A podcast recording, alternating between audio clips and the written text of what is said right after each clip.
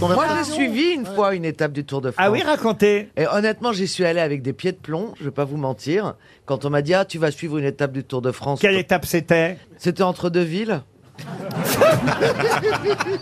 Ah oui, ça vous a marqué. Non, Oh. mais c'était génial. Être sur une route, derrière les cyclistes, tu prends les sens interdits, les, les ronds-points dans le sens inverse. Je me suis éclaté. J'avais les deux fenêtres ouvertes à l'arrière. Je criais, ils arrivent, ils arrivent, parce qu'à l'époque, il y avait du public. euh, en parlant des Est-ce que les cyclistes. gens sur le bord de la route disent Ah, Caroline Diamant, Caroline Diamant Ils n'avaient Car- pas le temps, parce que honnêtement, euh, Même j'avais vous les cheveux. euh. non, oui, le temps qu'on voit le début et la fin, il n'y avait pas un kilomètre. non.